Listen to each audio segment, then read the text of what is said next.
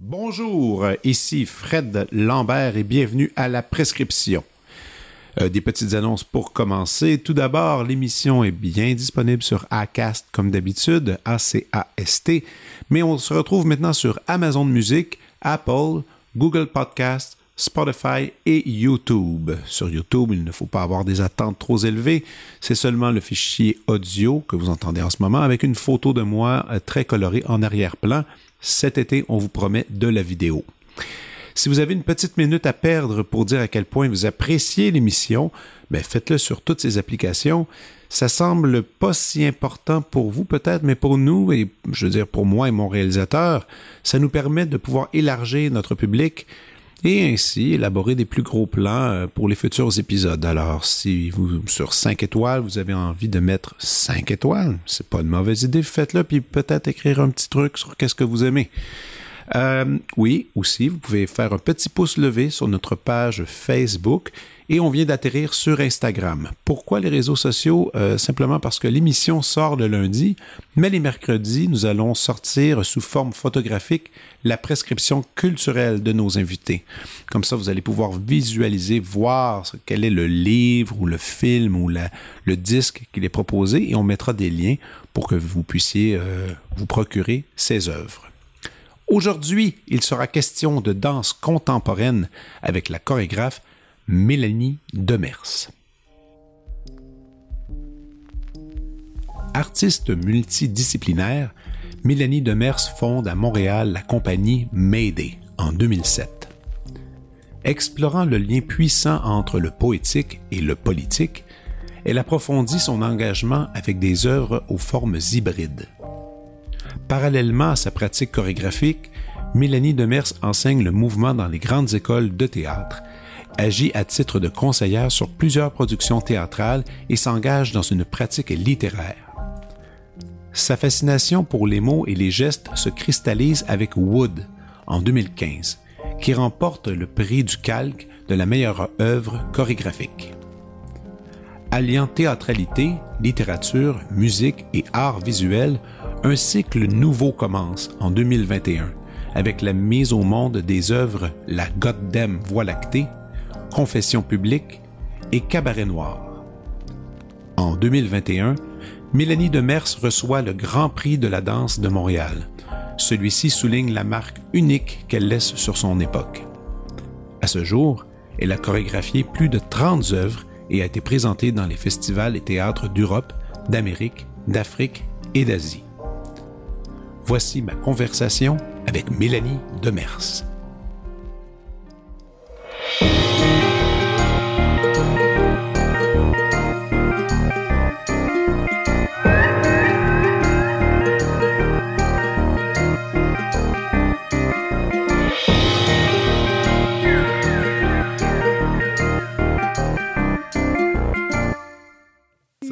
Ça va? Très bien, merci. Et toi? Oui, merci, merci. Très bien. Euh, écoute, je suis tellement content de te voir aujourd'hui parce que, écoute, la- le dernier show de danse contemporaine que j'ai vu avant d'avoir des enfants, c'était le type, c'était Mayday. Oh, Mayday euh, remix. Juste avant, j'avais vu Junk- euh, Junkyard Paradise. J'ai vu Goodbye. J'ai vu Mayday remix et trois mois plus tard, ma blonde a accouché et après, on a eu un autre enfant. Puis là, ça me, je suis disparu des salles de shows. Les seules fois que j'allais dans des salles, c'était pour faire moi-même des shows. Puis après, je partais en courant pour aller m'occuper euh, de mes enfants. Des enfants. Et là, quand et venait, quand, quand est venu le temps de pouvoir les revoir des spectacles, parce que j'ai des gardiennes, tout ça, ben, ben là, il y a eu la, la, la pandémie. Donc, ça, là, on arrive à aujourd'hui. mais je dirais que tu es presque un spécialiste de mon travail. Tu en as vu beaucoup. Oui, ben tu sais, je me, je me, je me tiens bien gros FTA, puis le FTA, puis ces endroits-là que j'aime énormément. Et, euh, et, là, et là, le temps passe. Bien évidemment, je, je regarde toujours un peu au loin qu'est-ce qui se passe. Là, tu as été dans les journaux. D'ailleurs, je sais que c'est un peu en retard, mais encore une fois, bravo pour ton Grand Prix, euh, le Grand Prix de la danse 2021, qui est très cool. Et là, je vois toutes ces créations-là qui arrivent en même temps. Je vais voir ton site, puis là, je vois trois shows, trois prods trois productions en même temps, la Goddamn Voie lactée, le Cabaret Noir et Confession publique. Trois qui, s'en viennent. Et là, tu travailles et tu manipules ces spectacles-là en même temps. Je veux dire, c'est assez, je sais pas, peut-être c'est commun dans l'univers, mais la plupart du temps, je pense qu'un créateur, surtout en danse contemporaine, focus sur un seul show, peut-être mm-hmm. deux, mais là, trois. J'étais vraiment curieux que tu m'expliques un peu tout ça aujourd'hui. Oui, trois spectacles en même temps, ben ça va me faire plaisir de disséquer euh, cette folie euh, en ta compagnie. Ben ouais, non mais puis ouais, puis surtout que depuis 2014, qui était la date de mes idées, là on est en 2022, il y a tellement eu de, changements, de changements sociaux mm-hmm. et que j'ai lu quelques articles sur les choses et clairement ça, ça l'a affecté entre autres le MeToo, mm-hmm. qui, qui, qui, apparemment fait partie de Goddamn Voie lactée. Une inspiration, disons, une, une réponse. C'est évident qu'on est le produit de notre société. Et euh, moi, j'aime bien penser que chaque euh, production, chaque spectacle est comme une peut-être un dialogue que j'ai avec le monde qui m'entoure. Euh, c'est une plateforme de réflexion. Et euh, ben, ces trois spectacles-là font comme une sorte de carambolage là, qui arrive en ce moment, mais euh, sont le fruit de réflexions croisées qui sont que j'ai entrepris euh, bien avant euh, la pandémie et puis là qui, qui sont en train de, de venir au monde un peu en même temps. Ben oui. Mais effectivement, il y a eu, je dirais, l'année 2020 a été presque un catalyseur là avec la pandémie évidemment, mais aussi euh, la résurgence euh, du mouvement Black Lives Matter dans mm-hmm. les euh, médias. la troisième vague MeToo m'a aussi affectée dans un dans une façon où j'ai senti le besoin de comment dire réévaluer mes choix et de savoir et, et, de me poser comme question qu'est-ce que je peux faire? Comment je peux répondre à tous ces bouleversements là qui sont sociaux dans mon art? OK. Donc ça, c'était... Parce... Mais tu as toujours été un peu comme ça dans tes créations, toujours une espèce d'aspect un peu politique, de réflexion mm. qui va là-dessus. Euh, des fois des prises de parole à travers le mouvement, tout ça. Est-ce que c'est encore ça qui se passe? Ben, ben, ben, en fait, pourquoi on n'irait pas show par show? Allons-y avec la Goddamn Voie lactée. Mm-hmm. euh, et parce que chaque show aussi, c'est pas les mêmes interprètes. Non, c'est ça. J'essaie de euh, créer une, une, grande famille. Pas tous les mêmes interprètes se croisent, pas tous les mêmes collaborateurs se croisent non plus. Euh, J'avais tendance avant d'être très loyale puis de sucer le sucre de, ben de oui. chacun des interprètes. Maintenant, j'essaie de, de, de donner de l'espace, l'oxygène pour qu'on ait envie de se retrouver. Ben oui, parce que aussi, la, la, moi, c'est quelque chose que je trouve qui est tellement fascinant dans, dans le milieu de la danse, c'est cette espèce de, de processus créatif avec ces danseurs qui est tellement pas commun parce que je fais toujours le parallèle avec la, la musique classique d'un compositeur ou compositrice qui est à la maison avec du papier, un crayon, ben ok, à l'ancienne, un ordinateur, ouais. mais compose leurs idées. Et tant que le papier n'est pas sur un lutrin devant des musiciens, la musique n'existe pas vraiment. Mm. Elle est inexistante. Mm. Et là, une fois que les papiers sont devant, je sais pas, un orchestre, 60, 70 personnes, mm. se mettent à, à, chorégraphier ces sons-là, et là, on a une œuvre. Dans le cas de, de, la danse, et là, parce que dernièrement, ben, dans les dernières années, j'ai déjà un peu travaillé avec Fred Gravel, j'ai beaucoup travaillé avec Virginie Brunel, -hmm. et, euh, et je connais aussi Daniel Desloyer. Eux, ils ont, et bien que ces trois noms-là que j'ai nommés ont des façons complètement différentes d'approcher de l'approche créative. Mm. Ça, je trouve ça cool.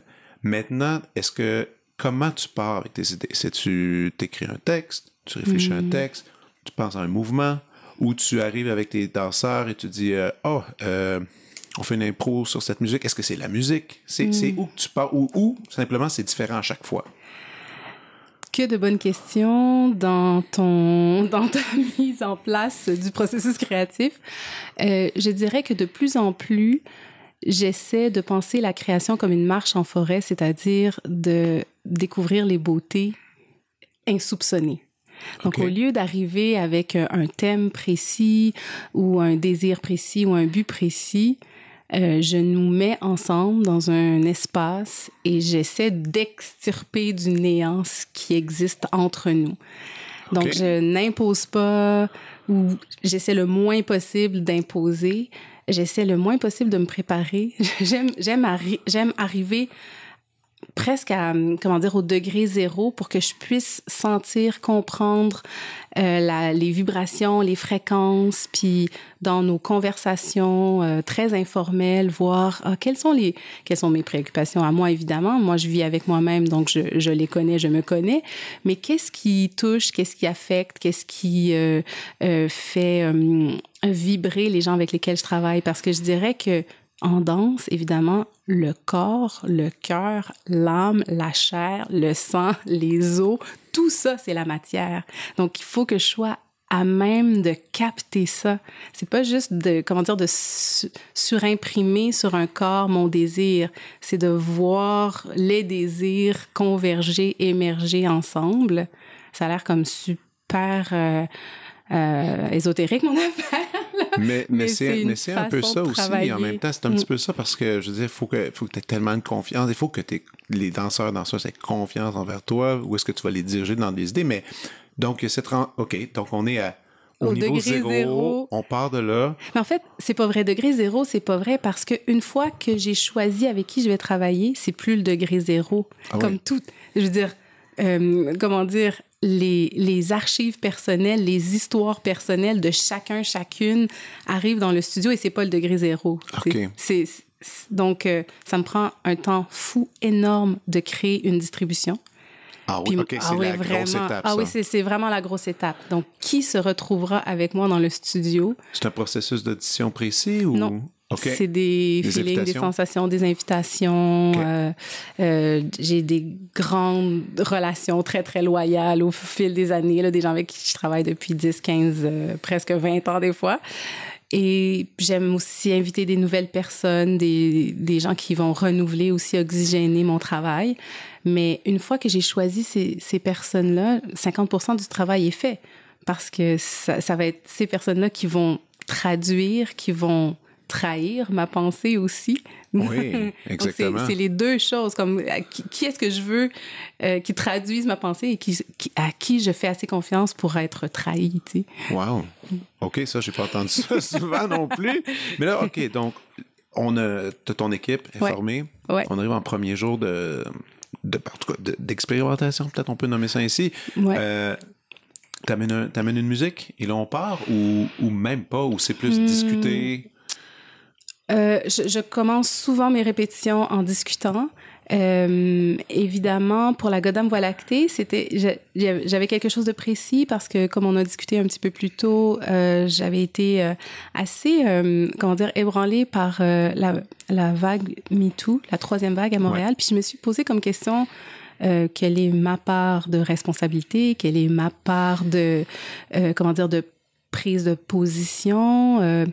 Euh, comment moi je participe à ce système-là, comment moi je perpétue certaines, euh, certains comportements. Et, euh, et, de façon assez naïve, j'ai regardé mes, mes distributions. Puis en tant que, que féministe, je me dis, ah, moi je mets les femmes à l'avant-plan, c'est évident, mais en regardant vraiment, là, qui était là, là les, les Jacques Poulain-Denis, Marc Boivin, Francis Ducharme? Je me disais, ah oui, c'est vrai, les, les gars prennent beaucoup de place dans, dans mes œuvres. Je suis assez young, je suis assez... Euh, one of the boys, souvent, je me, je me, je, connecte vraiment avec l'esprit plus joueur des, des garçons. Donc, je me suis dit, qu'est-ce que ça ferait si euh, je mettais la psyché féminine au cœur de ma recherche et je me suis fait peur moi-même. Donc, c'est comme si euh, de, de m'ouvrir ou d'ouvrir la porte à une distribution toute féminine, à même une équipe technique féminine. C'était comme la première fois que je faisais ça. Euh, ça, ça, ça m'a donné la chienne et en même temps, ça nous a donné du chien, je te dirais, parce qu'on a découvert ensemble. Ben, en tout cas, moi, j'ai découvert euh, le fait que euh, comment dire, contrer le syndrome de la schtroumpfette. C'est-à-dire que la femme, c'est pas un archétype, mais c'est des voix multiples. Donc, on est plusieurs, on peut se contredire, on peut ne pas avoir le même sentiment, on peut euh, s'entraider, et on peut, euh, comment dire, commenter les unes sur les autres. Donc, ça, ça donnait une largeur aux propos, plutôt que... Comment dire, euh, comme une personne noire, admettons, d'être la, la représentante euh, des Noirs ou d'être la femme, la représentante archétypale des femmes. Non, C'est comme nous sommes multiples, nous sommes plusieurs. Donc ça, ça m'a, ça, nous a donné, je, pense, de la largeur d'esprit puis de la largeur de corps pour vraiment comme embrasser euh, ce, ce, spectacle-là qui s'appelle La Godame Voie lactée. Je dirais qu'il n'est pas un spectacle sur les femmes, mais un spectacle à travers la vision des femmes. C'est un spectacle sur le monde, oui. mais par, par, par la visière, par la vision des femmes. OK. Mm. Et, et ça, c'est encore OK. Euh, il y a encore de la prise de parole, je présume. Il y a un peu là-dedans. Il y a présent. Est-ce que tu es, est-ce que es du genre à que ton show il est jamais vraiment fini? Dans le sens qu'à chaque fois tu y vas puis tu prends des notes tu fais ah soir euh, essaye ça on va bouger ça donc donc, euh, si j'y vais deux fois, ça se peut que ça Que les choses soient, soient différentes. Oui, absolument. Je travaille d'une certaine façon où euh, je fais se croiser l'improvisation et l'écriture. Donc, c'est ni improvisé, ni chorégraphié, mais c'est les deux en même temps. Et c'est ce qui fait que souvent les gens, mes interprètes me détestent pour ça, parce que je laisse des zones floues, mais en même temps, je sais exactement qu'il faut comme aller euh, sur tel checkpoint. Donc, c'est... Euh, il y a un point précis quand même à travers ça. Oui, oui, il y a des courbes dramatiques, mais les mouvements pour y arriver sont pas écrits. Ou alors, euh, il y a des mots, mais euh, l'intensité avec laquelle c'est dit, c'est pas écrit, puis je vais demander à ce que ce soit renouvelé de soir en soir. Donc, on dirait qu'il y a toujours un inconnu. Qui il y a comme quelque chose de très, très, très précis, puis il y a toujours un inconnu. Puis, quand, quand ça devient trop bien placé, je m'ennuie, puis je vais comme casser quelque chose pour... on, dirait que je, je préfère l'imperfection pour trouver des moments de grâce que la perfection qui va nous donner un, un, côté médian. Oui, je comprends. Qui aplatissant un peu. Et, euh, Mais OK, j'ai quand même une drôle de question parce que je sais qu'il y a beaucoup de chorégraphes qui vont faire OK, une œuvre qui va être populaire et parfois ces œuvres-là vont aller outre-mer, mais pas avec, pas avec les, pas avec les, pas avec les gens d'ici. Il y a des gens qui vont rechorégraphier ça mm. là-bas, ailleurs. Est-ce que est-ce que tu en as à date des, des, des, shows qui ont passé comme ça? Euh, non. Euh, on m'a parfois demandé de faire des commandes, c'est-à-dire d'aller travailler sur d'autres euh, danseurs qui sont pas les miens. Ça, c'est une chose. Mais euh, comme la façon dont je travaille, où est-ce que j'ai vraiment tendance à utiliser comment dire, les archives personnelles des gens pour créer des rôles, c'est très, très, très difficile de faire des remplacements dans mes spectacles. Exact. D'où mon point de vue que des, des, des shows que tu fais, c'est super cool. Sauf en même temps, ils peuvent pas être transposés ailleurs. Ils sont uniques avec les gens avec qui tu travailles. De plus en plus, ben de plus en plus, j'essaie, comment dire, de, de laisser de l'espace pour que les, le spectacle évolue avec d'autres personnes, avec d'autres rôles, mais c'est pas apprendre un rôle en fait, c'est comme c'est de s'intégrer dans la Godame Voie lactée. Donc euh, quand on part en tournée, puis euh, une Brianna Lombardo par exemple ne peut pas venir avec nous, euh, ça va mal. Ça va mal, ça déchire le cœur. Mais en même temps, la, la danseuse qui prend cet espace-là nourrit ce rôle-là différemment. Ce ne sera pas la même pièce. Et là, d'où mon truc, est-ce que la Godem Voie lactée peut avoir une partition et partir avec d'autres gens? Euh, sans ta présence? Ça, c'est ma question. Ah, mais là, ça, on rentre euh, dans une très bonne question. C'est-à-dire que pour euh, les bienfaits, comment dire, de euh, la conciliation euh, famille-travail, mhm. il faut que euh, la chorégraphe parfois reste à Montréal. Ben oui. Donc j'ai une collaboratrice très chère à mon cœur qui s'appelle Anne-Marie Jourdonnet qui accompagne tous mes processus de création depuis 15-20 ans à peu près. Donc, en fin de semaine, ils étaient à Edmonton avec, oui, c'est ça. oui, c'est ça, avec un spectacle qui s'appelle Icône Pop que j'ai jadis joué moi-même et qui est maintenant dansé par Stacy Desilliers. Puis ils sont partis euh, ensemble sans moi. Donc ça, c'est intéressant aussi. C'est comme si ça enlève une certaine pression sur les équipes, le fait que ce soit possible que, que les, les rôles soient, comment dire, passés ben d'un corps à un autre. Mais c'est un, un, autre spectacle. Il faut comme accepter, en tout cas moi, je, je me dis que pour que ça fonctionne, il faut accepter que ce soit un autre spectacle si on l'accepte pas, ça met beaucoup de pression en fait sur les danseurs dans une vie de, de freelance.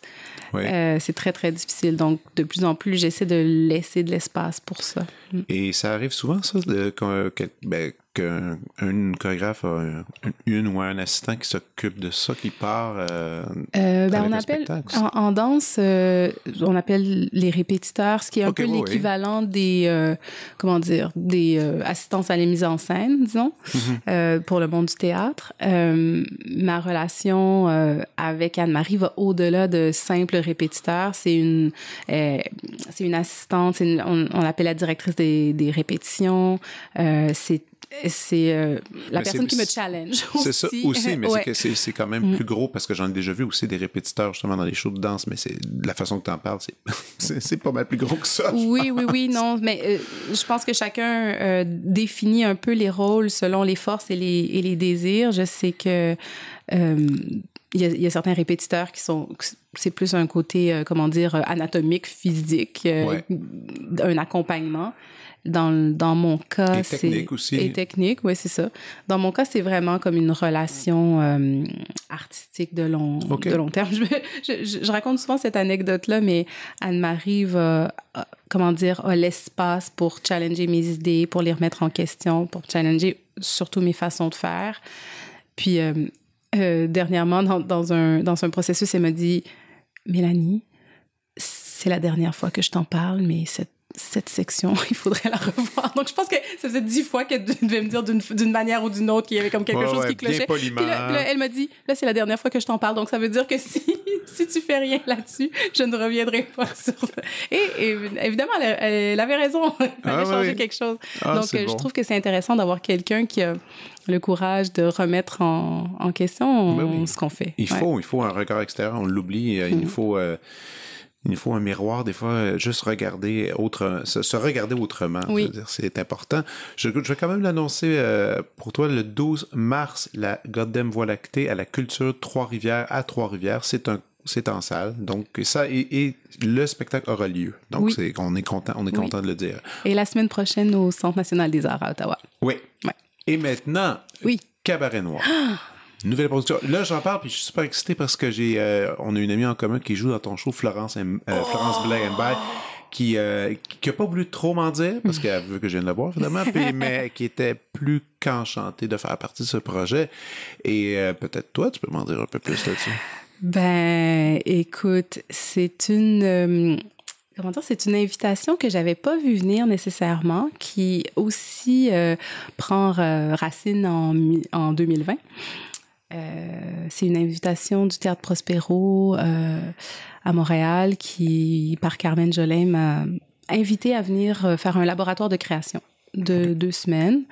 Euh, encore en temps de pandémie, euh, je pense à la suite aussi des, des événements de la mort de George Floyd, euh, le théâtre se posait la question de, de l'altérité, de comment s'ouvrir à l'autre, autre, là je fais des, euh, des guillemets, là, qu'est-ce que c'est? Oh non, oui, bien sûr, bien sûr. Qu'est-ce que ça veut dire euh, l'autre et tout ça? Puis elle avait comme envie de m'offrir cet espace-là pour réfléchir là-dessus. Je trouvais que de focuser sur euh, George Floyd, c'était peut-être un peu trop rapide pour moi. J'avais pas la distance pour le faire. Dieu, oui, c'est vrai, 2020. euh, Euh, on ça- était, c'était à quelques dedans. Oui, oui, oui, c'était, c'était quelques mois après, euh, après sa mort, donc c'était trop rapide pour moi. Mais j'ai euh, sauté sur l'occasion, puis j'ai demandé si c'était possible d'avoir euh, carte blanche pour Cabaret Noir. C'est un mauvais jeu de mots, mais c'est drôle quand même. et euh, et euh, de réfléchir en fait sur euh, l'identité noire, euh, sur la négritude, sur euh, ce que c'est de façon totalement subjective pour moi d'être une personne noire dans, une, dans un monde blanc. Et, euh, et pour ça, je me suis entourée de, de personnes extraordinaires, dont euh, Florence, que tu as nommée, euh, Anglèche Major, Vlad Alexis, Paul Chambers, Stacy Desilliers, donc euh, toutes sortes de personnes qui ont des, euh, comment Ah, dire, des backgrounds très des backgrounds différents. vraiment différents Ben oui. Vraiment différent. Puis c'est notre comment dire notre point en commun, c'est d'être noir. Puis là la question c'est qu'est-ce que ça veut dire? Qu'est-ce qui nous lie? Est-ce qu'il y a vraiment quelque chose qui nous lie? Puis doit-on faire un spectacle sur ça? Ou doit-on faire juste un autre spectacle? Donc toutes ces questions-là, on, se les est posées pendant les deux semaines. Puis on a eu encore là vraiment beaucoup de plaisir à, à réfléchir euh, à ce qui nous unissait et aussi à ce qui nous différenciait, à réfléchir à cette altérité-là, comment on se positionnait, comment aussi, comme le dit Franz Fanon, euh, tout, tout ce qu'on est est en réaction euh, à l'hégémonie blanche. Puis est-ce qu'on peut pas casser ça? Est-ce qu'il n'y a pas comme une façon finalement euh, de, de, se réfléchir en dehors de cette réaction? Euh... est-ce qu'il y a des interprètes qui étaient, euh, je pourrais dire, pas ébranlés, mais qui étaient peut-être qui des fois justement te challenger un peu sur des certaines idées qui faisaient moi moi je pense pas ça. Est-ce que est-ce que est-ce qu'il y avait est-ce que des fois il y avait des discordes ou vous étiez quand même la plupart du temps pendant ces deux semaines là du même côté? Euh, non il y a eu euh, en fait il y a eu de riches discussions. On dirait qu'il n'y avait pas de côté. C'était comme on était un cercle. On s'est, on mis en cercle. OK. puis on s'est pas mis comme, comment dire, de façon. On était au Théâtre Prospero, puis on, on, on n'a rien adressé au public. On était vraiment comme en cercle. On voulait comme réfléchir dans une espèce d'entre-soi. Euh, puis il y avait une, une, richesse de comment dire de discussion. Je, au départ, mon, mon idée c'était d'appeler ça euh, cabaret nègre noir pour faire pour faire un, un clin d'œil à Cabaret Neige Noire. Ah oui, mais oui. puis on était en pleine, euh, je sais pas, là, en plein scandale à savoir si oui ou non on peut prononcer euh, ce mot-là, si oui ou non c'est on est capable dans la sphère publique de reconnaître euh, cette violence et de, et de reconnaître aussi le, comment dire, la nécessité de nommer les choses. Donc, euh, est-ce est que, est que le Prospero était avait, avait peur d'aller de, de, là ou? Très en fait très en support de nos okay. de, de, de nos désirs et de nos besoins de nos euh, nécessités mais entre nous finalement après maintes conversations on a décidé d'appeler ça cabaret noir justement pour éviter la polémique Ouais. Et pour rentrer dans le vif, vif du sujet, donc... Euh... Parce qu'il y aurait eu la pire chose, c'est justement, comme tu dis, tu crées une polémique, et les gens ont même pas vu une seule Exactement. seconde du show, puis euh, le show est comme euh, célébré ou condamné, Exactement. on n'en sait rien. C'est, ça. C'est insultant. Là. Ceci dit, quand on rentre dans Cabaret Noir, ben, c'est à vos risques euh, et périls. Oh ouais, parce qu'ils s'en dit des choses, parce que finalement, ce qu'on a décidé de faire, c'est une espèce de mosaïque euh, que j'appelle totalement subjective, donc, j'aurais pu appeler ça notre cabaret noir plutôt que cabaret noir. Donc, ah, okay. c'est vraiment comme ce qui m'a euh, euh, construit comme, comme personne. Euh, euh, la première chose qu'on a fait, c'est cette grande réflexion qu'on appelle autodafé. J'ai amené plein, plein, plein, plein, plein de livres de ma bibliothèque qui avaient pu euh, contribuer à construire mon identité noire. Donc, on passe de Franz Fanon à Aimé Césaire, de Toni Morrison, à Bell Hooks, de Hergé, au guide Gallimard euh, sur l'Afrique de l'Ouest, euh, de, de, de, de, de Chloé Savoie-Bernard à, à Zadie Smith. Puis on s'est comme lu ensemble ces voix-là.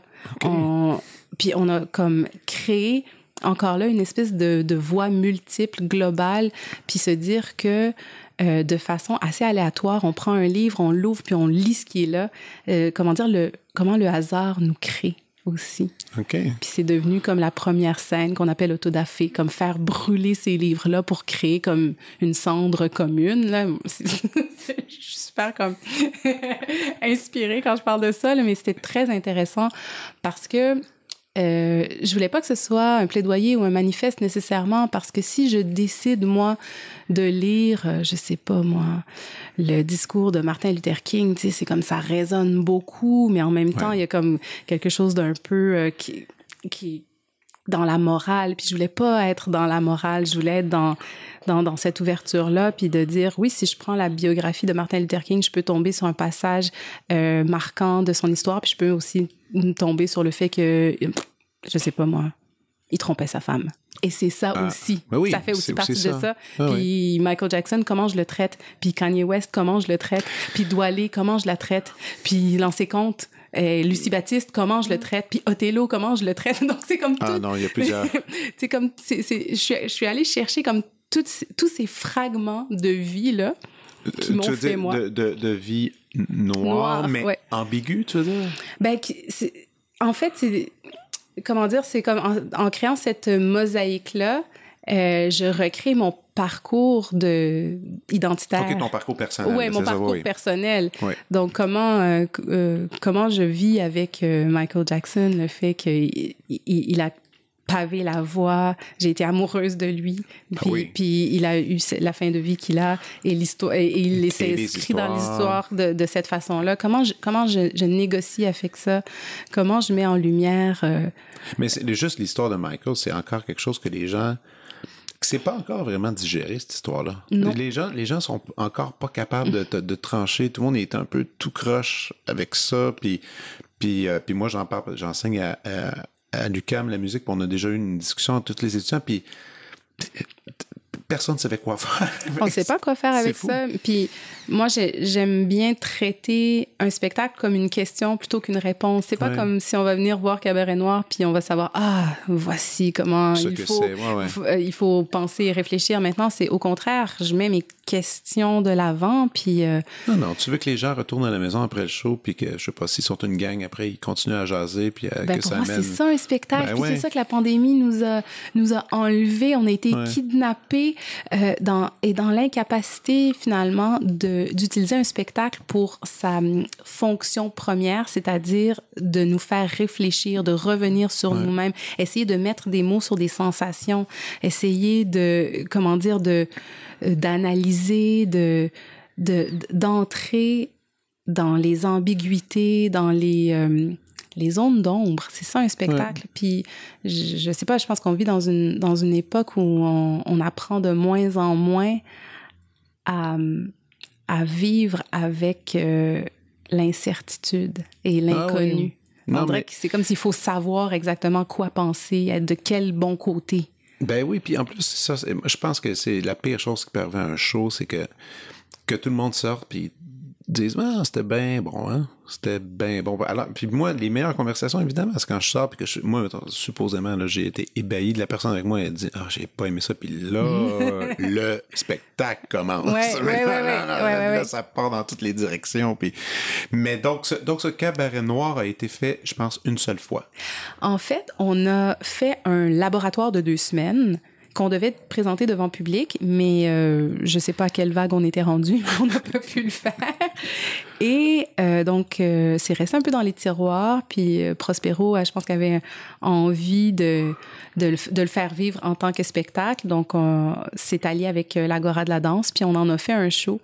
Mais on laisse, euh, comment dire, l'esprit très bricoleur. C'est un spectacle, c'est pas un spectacle comme La Goddamn Voie lactée, là, sur lequel on a travaillé des mois et des mois et des mois. Là. C'est, c'est comme quelques semaines dérobées ici et là à nos agendas très, très serrés. Puis on veut garder un esprit euh, spontané, fait dans l'urgence. euh, Ah oui senti oui, senti, tout ça. Puis, donc, on, on est chanceux parce qu'on sait que le spectacle aura une vie aussi après. Euh, donc, on va s'arrêter aussi à Toronto puis à Ottawa Ah oui, OK. dans Ça, c'est- la- en 2023. En 2023, Ouais. OK, c'est pas annoncé encore, mais pour l'instant, il va y avoir quelques dates. C'est du 13 au 16 avril 2022, Cabaret Noir à l'Agora, cette fois-ci. Oui, à l'Agora de la danse. Oui, une présentation de Prospero, mais à l'Agora de la danse. En collaboration Ouais. euh, là-dessus. Cool. Et là, on arrive à confession publique. Ça, j'ai pas réussi à trouver quoi que ce soit là-dessus encore. Euh, ben, j'ai vu, j'ai vu, j'ai vu le titre passer. J'ai vu un un peu. Mm. C'est quoi C'est un solo, je pense bien? C'est un solo, confession publique, en fait, euh, que j'avais commencé à concocter euh, pour une sortie de résidence quand j'étais en résidence à l'usine C, quelque part en 2014, euh, je crois. Ça fait un bout quand même. Ça fait longtemps, longtemps, longtemps. J'avais commencé ce processus-là et euh, ça s'était arrêté parce que ben j'étais tombée enceinte puis j'avais d'autres choses à faire. Ouais. Ah j'avais ouais. d'autres choses à faire et c'est un solo que j'avais mis un peu dans les tiroirs. Et euh, il y a quelques années, Angélique Wilkie est venue vers moi en me proposant euh, de lui créer un solo parce qu'elle faisait euh, son doctorat, son projet doctoral qui était sur la dramaturgie de l'interprète. Puis elle voulait, comment dire, se mettre dans la peau d'un interprète. Elle, femme de 60 ans, avec une carrière incroyable. Elle a dansé euh, pour les plus grands chorégraphes, Alain Platel, euh, Ah oui. etc. en Europe. C'est aussi une chanteuse. Elle était euh, lead singer dans Zap Mama en Belgique. Donc, c'est comme une, une grande artiste. Et euh, elle avait envie de se remettre dans le bain de, de- d'être une interprète comme femme, comme femme noire, comme femme noire avec un corps de 60 ans. Donc ça, c'était ce qu'elle amenait sur la table.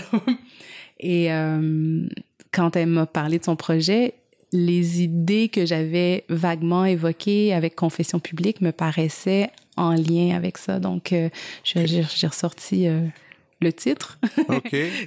Parce des que idées je- qui traînent sûrement des- dans un fond de des tiroir. idées quelque qui part. traînaient dans un fond de tiroir, puis là, je les ai arrimées à, en fait, au lieu de faire ma confession publique, on, on a créé la confession de, euh, d'Angélique Wilkie OK. ensemble. ouais. OK, mais ça s'appelle quand même Confession. Ça euh, s'appelle Confession publique. Euh, c'est avec Angélique Wilkie. On l'a créé à- au Théâtre de la Chapelle euh, en novembre et il y a d'autres, d'autres dates qui s'en viennent. Oui, puis en fait, il y a le 28 avril 2022, euh, Espace le vrai monde. Oui, Collège Huntsic. Ah, Collège Antique. Ouais, OK, c'est OK, OK. Que d'autres, je ne connais pas du tout cette salle, je suis jamais Allez allé. voir la programmation. Mélissa Pietracupa fait un vrai beau travail Ah de oui. programmation. OK, Ouais. parce qu'on est quand, quand on est à Montréal, on est quand même habitué, il y a quand même les lieux euh, de traditionnels agora et etc. Là, dans lesquels on Ouais. est habitué. Euh, dans, dans le, j'ai oublié dans, tantôt dans le cabaret noir, est-ce que tu vas être sur scène? Oui! OK! Parce que c'est quand même un détail. ça. Oui, ça Mais je- j'en parle maintenant surtout parce que euh, je te connais, je te connais surtout comme chorégraphe. Oui. Mais là, je lisais tout ton passé de- d'interprète. Oui, c'est interprète pendant quand même plusieurs années. Oui. Jusqu'à quel âge tu as dansé? Ben, de façon là, vraiment assidue, euh, j'ai dansé jusqu'à 35, euh, 40 ans. Là, euh, mais euh, j'ai été euh, interprète pour la compagnie au Vertigo Oui. 10 ans, donc de 21 à 32 ans. Là, tu sais, vraiment comme... Ouais. Puis, évidemment, c'est indiscret, tu veux pas en jaser, c'est correct, mais c'est qu'est-ce qui qu'est-ce qui t'a fait basculer du côté chorégraphique? Je pense que je prendrais, je prendrais ta question de l'autre côté. C'est comme comment comment comment ai-je fait pour être interprète? Parce que j'ai- j'ai l'impression que j'ai toujours eu un esprit de créatrice. Ouais. Puis euh, être interprète, être interprète, pardon, ça a comme été euh, un accident qui s'est prolongé. OK. Euh, T'étais pris dedans, puis tu continuais, puis c'était par habitude, t'aimais la scène, tu danses. Ben non, ça, l'ai je l'ai pris vraiment comme un privilège là parce que il y a vraiment beaucoup d'appelés, peu d'élus. euh, surtout dans être dans une compagnie à temps à temps plein Puis vraiment dédiée à ça une super compagnie que, avec lesquelles j'ai fait euh, vraiment comme mes classes euh, voyager partout à travers le monde pendant dix ans non-stop. C'était super. En même temps euh, au bout de dix ans j'a- j'avais envie de comment dire de me de me défier moi-même et de dire si moi j'avais une tribune, qu'est-ce que je dirais? Donc, de, de, de quoi j'aurais envie de parler. Est-ce que c'est arrivé des fois de quand en tant que que danseuse, quand tu étais dans les processus créatifs des autres, de dire Ah, moi, cette idée ben, sûrement, il devait y avoir des frustrations de faire Ah, moi, cette idée-là, j'aurais fait autre chose avec, ou ben j'aurais poussé avec, puis. Ouais, ben c'est. Je, je pense que quand, ça, co- quand on commence à faire ça, je, je pense que c'est là où est-ce qu'il faut quitter. Quand, on, ok. quand- quand on commence à vouloir créer pour le créateur, on ne devient pas un allié précieux. Non, On est, vrai. un, on est un allié précieux quand on est comme au service d'une vision, puis quand on a cette générosité-là de, de mettre au monde euh, Ben, de s'offrir. oui, c'est ça, de s'offrir. On est, ouais, c'est ça, vraiment, on, on est comme, euh, j'allais dire de la chair à canon, pas du tout. mais, on est euh, au service d'une vision, euh, même si c'est euh, quelque chose qui se fait ensemble, c'est collaboratif. quand on veut trop tirer la, couverture de son côté, c'est là où est-ce qu'on on n'est pas un meilleur allié. Puis quand je me suis sentie à- être comme ça. Je Ouais. me suis dit, ah, je pense que c'est le temps. Dix ans, c'est un super beau parcours aussi, là. C'est un Ben oui. super beau cycle, là. Ça, me ça me T'as pas eu trop de semblait... blessures, t'es correct? Moi, j'ai pas été blessée beaucoup. Non, non, pour vrai? non. Moi, je suis pas trop... Non, non j'ai comme... euh, un corps machine, j'ai j'ai pas été blessée, mais tu sais, je suis pas une danseuse très, euh, comment dire, je suis pas une danseuse très technique. Euh, je, je, sais pas comment j'ai fait pour passer au travers. Non, mais c'est parce que, tu sais, on a, 10 ans. on, on- les gens ne savent peut-être pas, mais je veux dire, ces carrières-là, la plupart, et t'en connais plein aussi, Oui. tu sais, des copains dans le milieu, euh, ils sont tous, sont, sont tous cassés, là. Je veux dire, ça craque de partout, puis c'est, c'est des grosses blessures qui peuvent être, qui avoir des grosses conséquences sur leur, sur leur vie, puis justement, des, des interprètes qui s'en sortent indemnes, je veux dire, je, je- en fait, je, je pense que t'es, t'es peut-être la première, peut-être Catherine Viau aussi, que, que je connais, qui, qui, qui, avait, qui était correcte à la fin, à la fin de tout ça, là, mais, mais c'est, mais c'est pour ça que je trouve ça toujours un peu, euh, c'est tellement, c'est tellement un bel art, tout ça, mais c'est, à chaque fois que je vais voir le, le spectacle dans un spectacle de danse, il faut que j'essaie de pas trop penser à, au sort physique que certains danseurs euh, ou danseuses peuvent, euh, peuvent oui, vivre. on s'inflige beaucoup. On s'inflige beaucoup, c'est sûr. Euh, mais c'est vrai que, euh, comment dire, je pense que de plus en plus, les processus nous permettent je dis ça, puis je ne sais pas si je suis d'accord avec moi, là, mais les, de plus en plus, les processus nous permettent d'amener euh, les œuvres là où on peut aller, là où on veut aller. Ouais. Je pense que les interprètes ont de plus en plus de pouvoir sur les œuvres, euh, beaucoup moins des exécutants que euh, y a des années. Donc, euh, j'espère que ça ça change euh, notre façon de prendre soin de, de nos outils. Là. Non, mais c'est vrai. Et aussi, il, existe maintenant un, un, paquet de traitements qui peuvent, en tout cas, du moins soulager ou aider là, comme on peut. Euh, et là, est-ce que, bon, ces trois productions-là qui, qui, qui, étaient déjà très entamées, j'ai oui. l'impression, il doit en avoir d'autres en tête en ce moment, ou y a-tu des trucs oui. que tu peux discuter légèrement, sur, euh, juste un peu pour donner un, un avant-goût?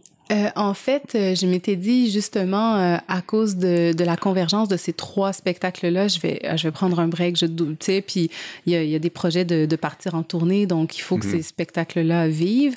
Mais c'est ajouté un projet dont je peux pas vraiment parler en ce moment pour la prochaine saison, puis qui est plus, disons, dans le monde du théâtre. Ok. Ouais. okay. Donc je, je, ferai une incursion. Tu vas faire un tour là-dedans? Ouais, ouais. D'ailleurs, en repensant à tes shows, tout ça, puis la façon même que tu, tu, tu en parles, l'écriture, bon, l'écriture théâtrale, qui va peut-être qu'on, qu un jour on rediscutera. Mm -hmm. L'écriture d'un livre, ça serait pas quelque chose qui te. Qui, non, je suis sérieux? Qui, qui, tu y penses-tu un des fois? Hey, c'est drôle que tu me dises ça. J'ai eu, euh, j'ai eu deux invitations dernièrement pour écrire, euh, pour écrire de, de maison d'édition. Et je, ben, je me suis pas encore, euh, comment dire, plongée ou Non. engagée, euh, mais euh, oui. Pourquoi pas? Ben, on dirait que l'écriture, c'est une pratique que, que je fais un peu en dilettante. c'est pas quelque chose que je maîtrise. de plus en plus, on dirait qu'il faut que que je m'accepte comme, euh, oui. comme une autrice, mais euh, j'aime à dire en, en, blague, là, je fais des super beaux statuts Facebook, là, mais ça fait pas un livre quand même. Donc, euh, où j'écris des, des, jolis éditos pour, pour mon infolettre, mais ça fait pas un ah, roman. Ouais. mais peut-être, on verra un jour. Mais oui, il y a des, il y a des, des mains, il y a des, il y a des perches qui se sont tendues dernièrement. Excellent. Mm. Écoute, Mélanie, on va passer maintenant à la prescription. Yeah!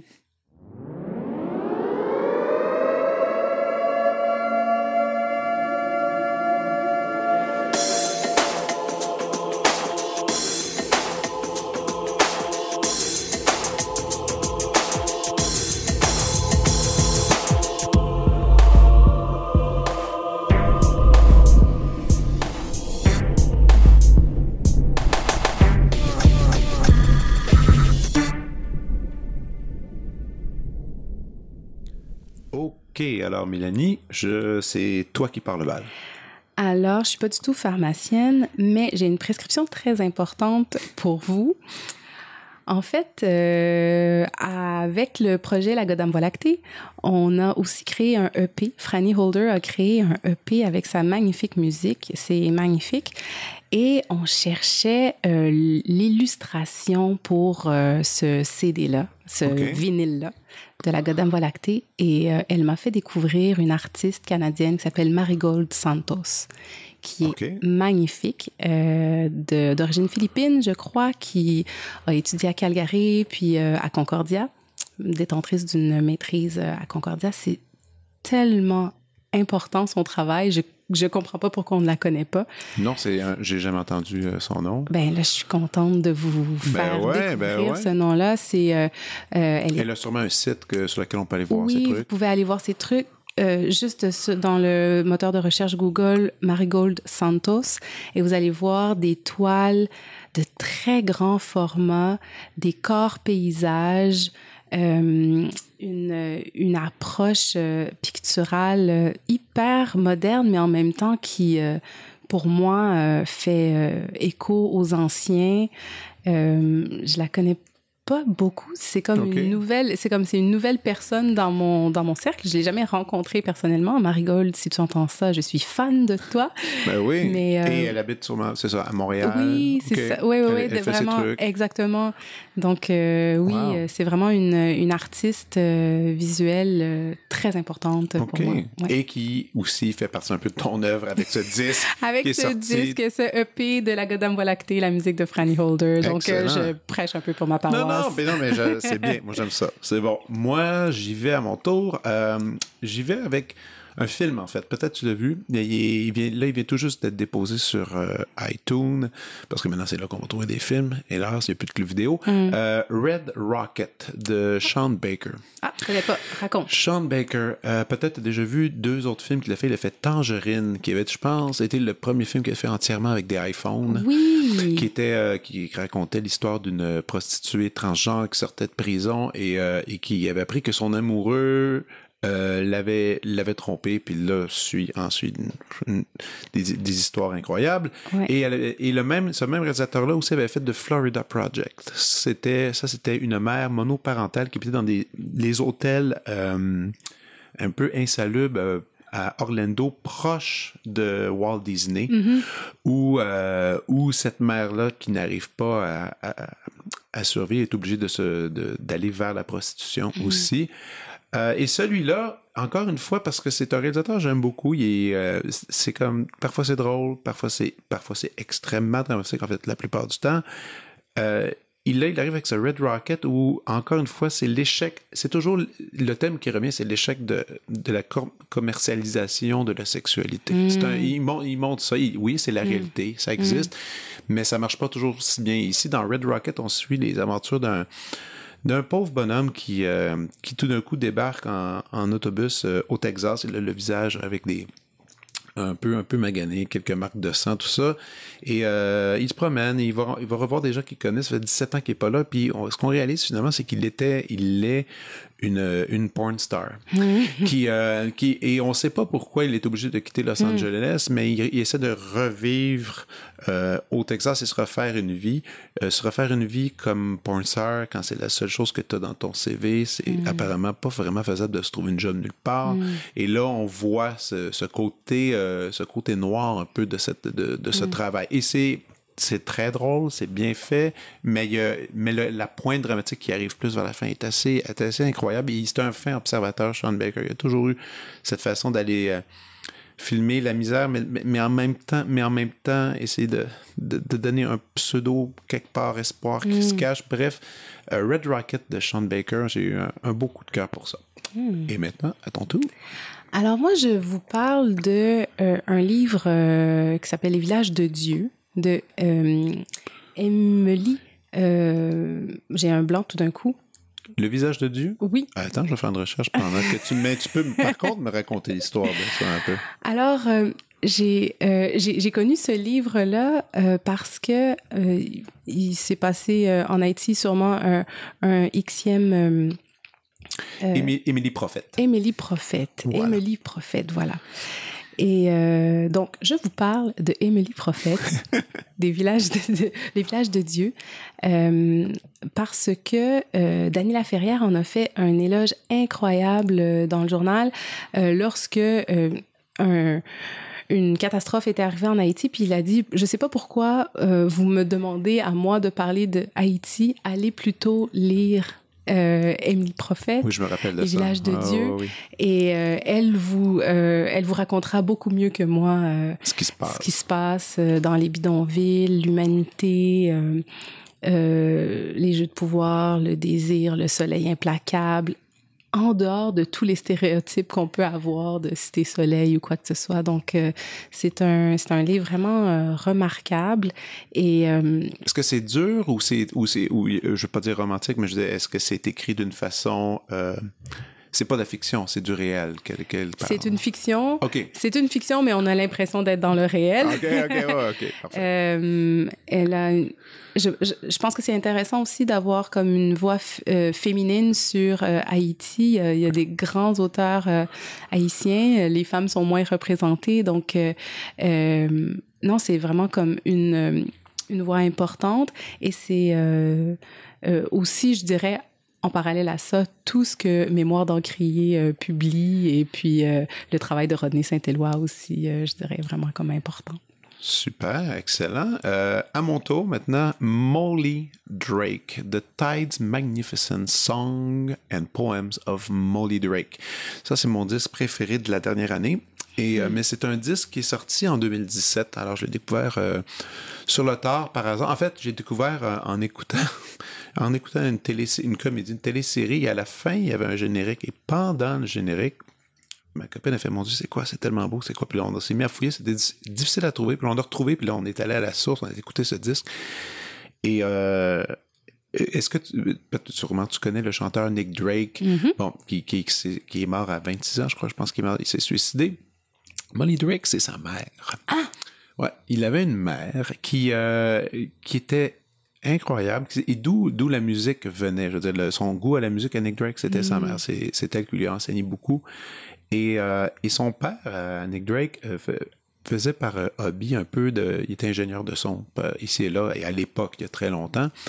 Et toute cette collection de, de chansons, il existe un seul disque, et c'est ce disque-là. Et c'est, Wow. on parle, je parle, vous allez écouter, vous allez entendre, vous avez l'impression d'un vieux vinyle qui, qui tourne, et c'est piano-voix.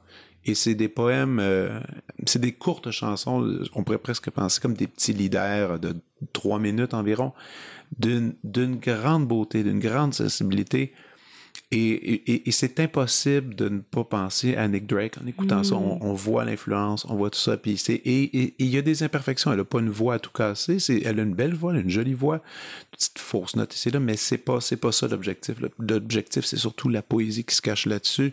Moi, je, je- j'en reviens pas encore. Ça fait des mois, puis je, je- à chaque semaine, j'y retourne et je me sens bien là-dedans. Très mélancolique, mais très beau. Donc, Molly Drake, The Tides Magnificent Song and Of Molly Drake, disponible sur toutes les plateformes. Et toi, à ton tour? Alors moi, je vous parle d'un, d'une compagnie de théâtre qui s'appelle Forced Entertainment. OK, je connais pas. Alors, euh, juste euh, le, le nom de cette compagnie-là, le, le divertissement forcé, je trouve ça extraordinaire. C'est une compagnie de théâtre euh, d'Angleterre et c'est euh, six personnes qui travaillent ensemble depuis près de 30 ans, qui sont basées à Sheffield, au UK. Et c'est drôle, je vous parle de cette compagnie-là comme ma compagnie de théâtre préférée, mais je les ai jamais vues. Donc, c'est vraiment, je suis le travail de Tim Mitchell, qui est un peu la figure de proue euh, de ce collectif-là depuis très, très longtemps. J'ai lu les livres de Tim Mitchell. Euh, je regarde chacune des bandes annonces de leur spectacle euh, comme euh, Est-ce qu'on peut compte-gouttes. acheter, est-ce qu'on peut acheter certains shows peut-être ont... Il y a des shows qu'on peut acheter sur leur site. Euh, ils ont fait plein d'expérimentations aussi pendant la pandémie, de travail sur Zoom. Mais c'est un, c'est comment dire, c'est la, la quintessence de la compagnie. Six personnes qui travaillent ensemble depuis toujours. Euh, ils font euh, dans le théâtre performatif l'écriture de plateau, euh, des shows comme Bloody Mess, On the Twelfth Night. Ils peuvent faire un Shakespeare comme ils peuvent, comme ils peuvent faire un spectacle sur Zoom. Ils ratissent très, très, très, très large. Et c'est aussi comme une pensée de, de l'écriture de plateau. C'est ça que j'aime, en fait, de, euh, que le, le texte n'est pas au centre de leur travail nécessairement, mais c'est leur, la somme de leur sensibilité qui crée le spectacle. Il y a Wow. des images euh, très belles, très tragiques. C'est vraiment un, théâtre aussi euh, do it yourself. Là, t'as as, l'impression que les costumes viennent de, leur garde-robe, euh, que euh, l'éclairage est fait un peu avec les quelques spots disponibles. C'est c'est très oui, c'est ça, c'est très do it yourself. Ils sont dans les plus grands euh, festivals euh, du monde. Sont- je pense pas qu'ils sont jamais venus à Montréal. Ok. Je les suis depuis très très loin. Allez sur le site de Forced Entertainment, lisez les livres de Tim Etchells. Euh, si la pratique théâtrale vous intéresse, il a des choses à dire. Cool. Écoute, merci énormément. C'était vraiment cool de chaser. Merci. Puis, puis on se reverra en salle. Je vais aller, je vais aller tout voir ça. Hâte de te voir. Ouais, à bientôt. À Bye. bientôt. Vous venez d'écouter La Prescription avec Dr. Fred Lambert. À l'animation, Frédéric Lambert. Réalisation, montage, recherche et bon conseil Olivier Chamberlain. Au logo Joël Vaudreuil. La musique, le groupe Crab. Jérôme Minière, Philippe B, Ben Chimie, Guillaume Beaulieu et Vincent Vertefeuille. Merci d'avoir été à l'écoute et à bientôt.